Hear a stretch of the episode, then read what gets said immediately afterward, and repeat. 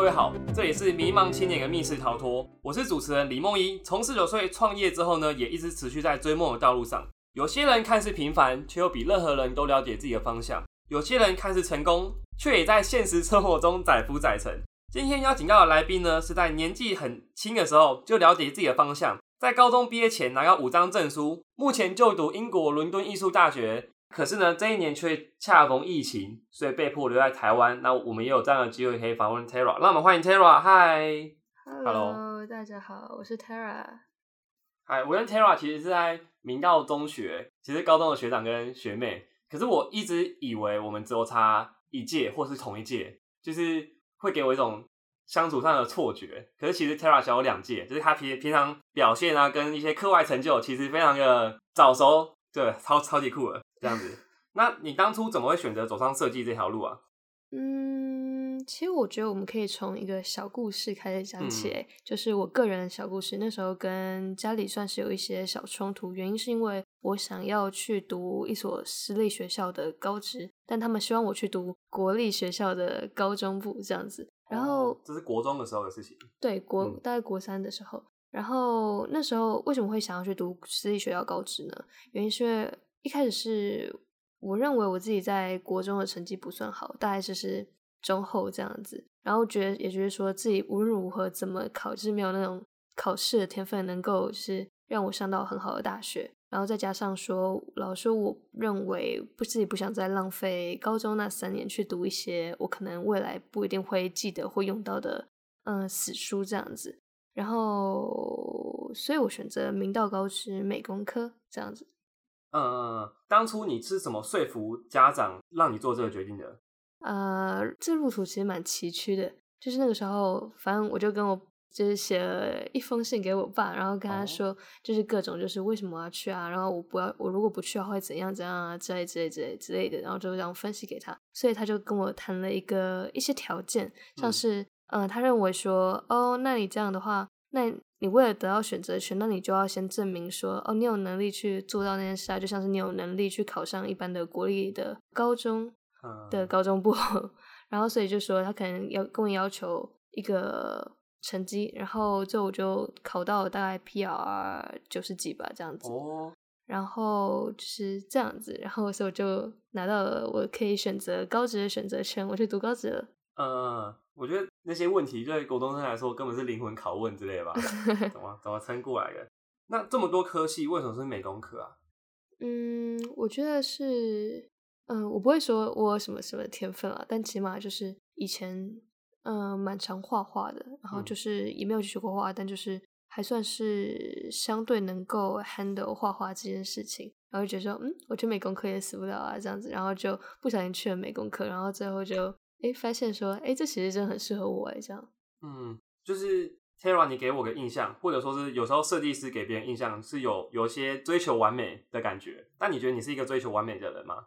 其实我觉得要先去了解说，到底何谓完美。应该说，我认为完美是不可能被达到，我们只能一直去不断去逼近它。然后，所以我会说。呃，我认为我是在追求自己的标准，而不是在追求完美。就是我假设我做事情，然后我希望到达自己的标准这么这样子。然后，其实，在高中的时候，关于交作业这件事，好了，我高中的时候其实是一个相对小叛逆的学生，就是其实不怎么喜欢也写或也不是什么喜欢交作业。然后为什么呢？因为我认为这交作业这件事情可能没办法帮助我的真正的学习太多。那你可能会问说，到了大学呢，那你要怎么去应付那些作业？就是怎么应付那些学习？然后，所以我觉认为这是完全不一样的事情。为什么呢？因为到了大学，你们是交作品啊等等。嗯，是这样。我发现一个盲点，就是说，在可能高中交作业的时候，其实是那时候是有点像是你在为了别人叫你做这个学习，所以你去交你的作业。然后你只是为了那个成绩，但到了大学并不是这样。大学是真正投入到一个你喜欢的科系，然后你做那些作业是因为真的为了自己的学习，因为你自己的呃热情啊等等，所以你就会去不会去刻意满足环境或老师、学校对你的标准，而是你自己的标准。而当你对一件事情有热情的时候，你的标准通常是比环境对你的标准还要高的。所以那个时候交作业，发现说，当我能够自己 fulfill，我能够到达我自己的标准的时候，其实我的成绩都不会差，这样子，嗯，所以有逻辑有点怪。我觉得应该还好，还不错啊。嗯，你刚刚有说到追求标准，可是不要追求完美。那因因为你现在有在外面接案嘛？因为有时候你接案，那案主可能要有完美，跟你的完美其实也差蛮多的。那遇到这种时候，可能一个客户啊，或者说老师的要求跟你内心标准不一样的时候，你会怎么衡量呢？嗯，看他得要看他的要求的性质。是假如说他跟我说他的需求，说完之后，然后我给他一个东西，然后他认为不满意这样子。嗯，有可能是整个大方向的理念也不一样。嗯，如果是只是单纯是为了去钱去做的话，只是为了钱去做的话，那基本上你就是知道他想要什么你就给他什么。嗯，这样这是有点嗯有点讽刺的。就在资本主义的社会，你既然就是要赚钱，满足对方需求就好。可是如果有时候是大学作业呢？嗯，是这样的，我认为我是一个，老实说，我才刚开始接触，就是说帮别人设计东西这样子嘛。但是就在我心目中，我心目中真的一个很厉害的设计师，是他能够就是兼顾各方面的事情。假如说他可以让自己在可能他能够兼顾，真的很了解客户的需求，然后。或者说跟客户沟通啊，然后等等等，然后再理解客户需求，然后达到他们的需求，然后能够安抚他们之后，再同时可能在美感啊，或者说你自己的标准上都到达那个标准，这样子，就是那是我还是那是那还是我正在努力想要打想要 approaching 的这样子。嗯，从现在角度回首你自己高中的时候创作，你觉得有多少是符合自己标准的？其实，嗯，是这样好。假如说我高中其实每一个专题是一个资料夹，可能也不是真的专题，可能有时候大致一个 project，然后小至一个一张名片等等，然后这样算下来大概有，我那时候算它有三十一个 project，嗯，然后其实里面到达标准大概只有一个吧，就让自己觉得满意的。这样听起来其实蛮严格的。对啊，或者说是你发现自己进步了很多很多。嗯，没有，就是在当下。做完之后，然后你有没有感到就是满意？又或者说，在后来的几个月、几年再回去看，你有没有觉得这样对于那个时候自己是不是 OK 的？这样子哦，了解。如果把人生比喻成一场密室逃脱，你觉得你在过去的密室之中探索，最重要找到线索是什么？嗯，其实我最最最一开始接触设计的原因，其实完全不是因为美工课，是因为一个活动叫 Hackathon 台湾 Junior。那时候在我国三的时候。我就进去，然后就拿到一份工作，就说：“哎，来帮我做美编啦。”但但是那个时候我不会任何的软体，然后没有不知道什么是设计，也没有过设计的知识啊，等等等等。所以呢，我就开始像是自学平面设计，像从线上课程啊，有个东西叫 Coursera 之类的，然后读设计书籍啊，或者说直接去问那些比较专业的平面设计师意见啊，然后透过读书和各种的练习实做，然后最后就开始慢慢累积经验，这样子还没赶。顺便说明一下哦，这里 Tara 说要的 Hackathon Junior 就是第一集来宾江敏琪高中的时候主办的活动，这样那时候影响了超多人的。那从你加入 Hackathon Junior 团队到你做出了呃最后的设计，这段期间是不是其实很短？你在很短的时间内就开始自学，然后噼噼噼啪就把一些做出来，感觉。其实比较像是边学边做，因为老实说，在黑客工厂跟 Junior 他们做的东西，就是像是假如说 social media post，就是 social media 上的那些嘛，社群经营这样子。对，然后最基本的是那样。然后老实说，那个难度并不高，你只要去可能用呃小画家，但是我那时候是用 Adobe 的 Illustrator，就是 AI，所以基本上是就拿到那个机会，然后就开始学软体吧，就是有点像是一起开始同平行进行这样子。你觉得那个时候开始，你就有很强烈的动机吗？那个时候对于什么的动机？对于设计的热忱吧，学习设计的动机上。我不这么认为，我认为真正到了热忱部分是我在，因为那时候做的只是全部都是美编，然后美编就只是哦，你就是像是拿着滑鼠点一点啊，工具啊这样子啊，然后看好看，对，但是是所以基本上真正开始感到热忱的是到后面深入的时候。像是我去读书啊，然后开始去了解到底什么是设计啊，然后自己对设计的感受啊、想法等等等等，然后知道这一切的 process 也是过程之后，嗯，才慢慢的就是喜欢上设计，这样子。我就是从去伦敦艺术大学开始，你才觉得自己真正开始有热忱，这样。没有啊，我开始学设计是加说那时候刚说自学，就是在高中阶段的时候。了解。可是很多高中生或是国中生，其实会对很多东西很感兴趣，可是就只是停在感兴趣的层面上面。我觉得，呃，会主动去学习自己感兴趣的事物，其实还蛮特别的。这样，你觉得什么事情是最关键的？嗯，我觉得可能像是执行力吧。执行力就是，哦，我想要一件东西，然后我就马上去做这件事情。就是因为如果只是在想要，就是然后一直看着它，那其实它也不会到你的面前啊，所以你还是肯定要伸手，然后去拿它，然后跟它玩一下。嗯嗯，有没有什么具体的例子是你可以觉得可以拿出来说明的？那可以举一个其实蛮新，然后我自己也还在探索的相对探索的例子，像是我去。大概是在我高中毕业那一年的暑假，我才开始接触关于艺术类的东西，就是任何艺术类的东西。然后去伦敦之后，也他们有各式各样的展览啊、演讲啊等等等。然后，obviously，就是我不是一个艺术学生，我是一个设计学生，这两个其实是有还蛮大的分界点的。然后，但是我就去好奇说，哎，这看东西看起来好像很酷，然后就参加，然后去看过非常是相对大量的展览等等。然后就开始去看到更多的东西，然后所以我现在正在着手进行一个艺术的专题，然后目前是非常非常喜欢的这样子。嗯，你觉得你有什么与生俱来的特质，让你在设计这个领域特别突出，或者说有兴趣的吗？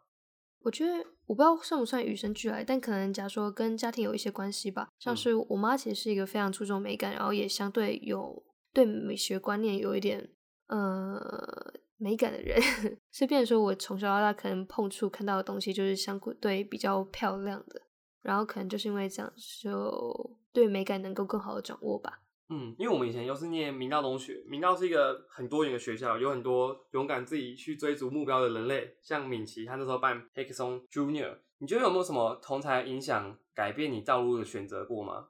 嗯。我认为同才的影响不会完完全全就是让我 shift 到，就是改变到另外一条，可能从设计跳到什么自工之类的啊。但是他们可能在很多方面，就是让我可以让我带给我一些引导啊，或者说建议等等。他们不一定要直接讲，但就是你们可以从他们做了什么，然后发现说，哎，其实好像有这样的一件事，我好像可以去做这件事情，哎，然后带给你影响。嗯，其实就像是假如说。嗯，我高三那一年，高三那年，因为我已经有 offer 嘛，我已经拿到我的大学大对大学入入学通知，然后是便说，我其实有蛮多时间，然后我高三那一年就去了一个 internship，在一间台中算是还不错的设计师事务所做实习这样子，然后这部分也是同学，就是我朋友们启发给我的。哦，你觉得你在高中的求学历程上面有没有过什么关于？设计的学习，或是普遍上的学习，有什么比较有有点痛的领悟之类的？嗯，有领悟，但没有很痛的。嗯，痒的领悟。哦，可以这样讲吗？搞不好，其实一路在高中，对于我对于设计学习，在高中阶段没有什么太大的挫折。哎，嗯，我觉得可能你刚刚讲，我可以用两个答案回答好了。一个是就是。嗯，有一次我做设计，就刚那时候跟你说，就是都在黑客松啊，做美编啊，等等等等。嗯，所以那时候 obviously 就是都在做美编，都是哦看起来很漂亮的东西。有一次，所以呢，我有一次拿我的一张海报给了我一个嗯，算一个学长吧，一个明道的也是做设计的学长看，然后他跟我说，哦，他已经不在明道，他已经蛮蛮年长了，呃，蛮资深。对，然后他又跟我说，嗯。但是这样的话，但就是假如说你现在做这些美编，那你这张海报到底是想说什么？就是它的内容到底是什么？反正我那时候我也忘记他用什么样的词汇去讲述这些事情，但是我知道我那时候理解的是，然后我也很确定的是，就是这张海报没有一个内容。假如说我放一张一朵花在那边，但是那一朵花不代表什么，只是因为好看。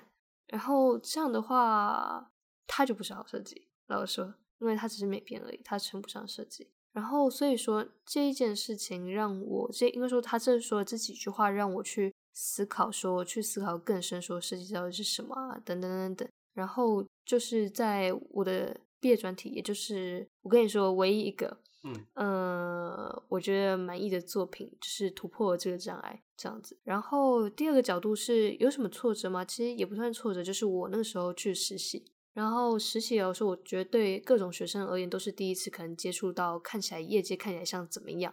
好，所以说，呃，那时候有点冲击的是关于业界环境啊，等等等等。就是我发现说，哎，设计师好像其实看起来就是一大堆像是僵尸的上班族这样子。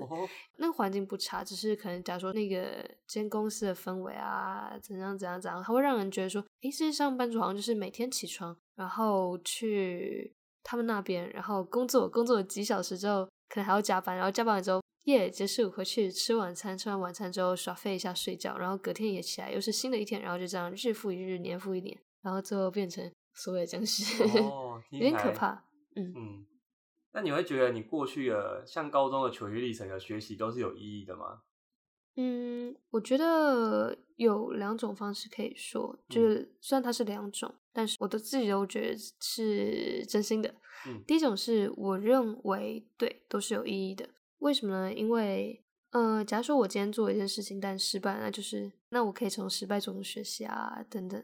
然后像是假如说我现在我现在在清华这样一年嘛，其实一年就是闲置下来，没有任何大学课程，除非我自己要去多做一些安排等等。但是我还是认为这一年的沉淀啊，或者说暂时离开设计的学习，然后跑去可能去探索一些艺术的东西，都是完全有意义的，因为。像是，其实我一直在问自己的问题是，虽然说这叫密室探索，就是，但是现在我其实还是没有找到自己到底是什么啊，然后以后真的想要做什么啊，等等等。虽然我对于设计很有热情，是这样的，为什么会这样？为什么会有这样的问题呢？原因是因为，假如说现在我们现在大学，然后大学毕业后，我们先想到的第一件事情是，那我们大学毕业后第一份工作要什么？但是这样就够了吗？难道大学毕业后第一份工作就？够了吗？因为要想看，如果我认为我想哦，我很喜欢设计师，我要当设计师，所以我就去了刚刚那一间呃平面设计的事务所当设计师，那我就就会变成一直讲师，有可能哦，有可能这种法事发生。这个押韵很厉害哦，对啊，谢谢。嗯，嗯好。所以就是我觉得要去思考说自己到底是什么，然后自己到底想要什么。然后这一年对我而言，在清华的这将近一年时间是非常非常有帮助的。然后因此我可能不会走纯粹的设计，然后而是更多更广泛的一些东西，然后也更认识自己这样子。对，然后再来说第二个，刚刚说到的第二个的答案是说，我认为。机会都是机会，然后学习都是学习，但是今天要在这个机会里面学到多少东西，都是自己去选择的，都是自己去赋予的。这样子，就像你要多努力啊，你可能因为很多努力啊，所以这个机会就对你而言意义很沉重啊，然后所以你因此可以学到很多很多的东西之类的。嗯，呃，我我自己是觉得不会做每件事情都有意义，可是有没有意义就是看你自己有没有去赋予。哎，像刚像你刚刚说到第一种可能啊，有说到呃。密室探索，我觉得密室探索有一个很重要的概念是，今天我们逃脱了一个密室，我们又怎么确保自己不是又在另一个更大的密室之中呢？所以今天如果真的找到工作了，那不会有更大的呃线索引导你去跳脱这个密室，然后带你到下一个地方吗？对，所以这是蛮蛮哲学探讨，可能也永远都没有办法逃脱这个巨大的密室，这样，嗯，有趣有趣。好，那今天的节目差不多就先到这边。非常感谢 Tara 跟我们分享那么多。那在周五的那一集呢，我们还会多跟我们分享一些他在留学，还有在台湾的这一年的所见所闻，还有分享一些不同的看法。感谢大家收听，谢谢 Tara。耶，拜拜，拜拜。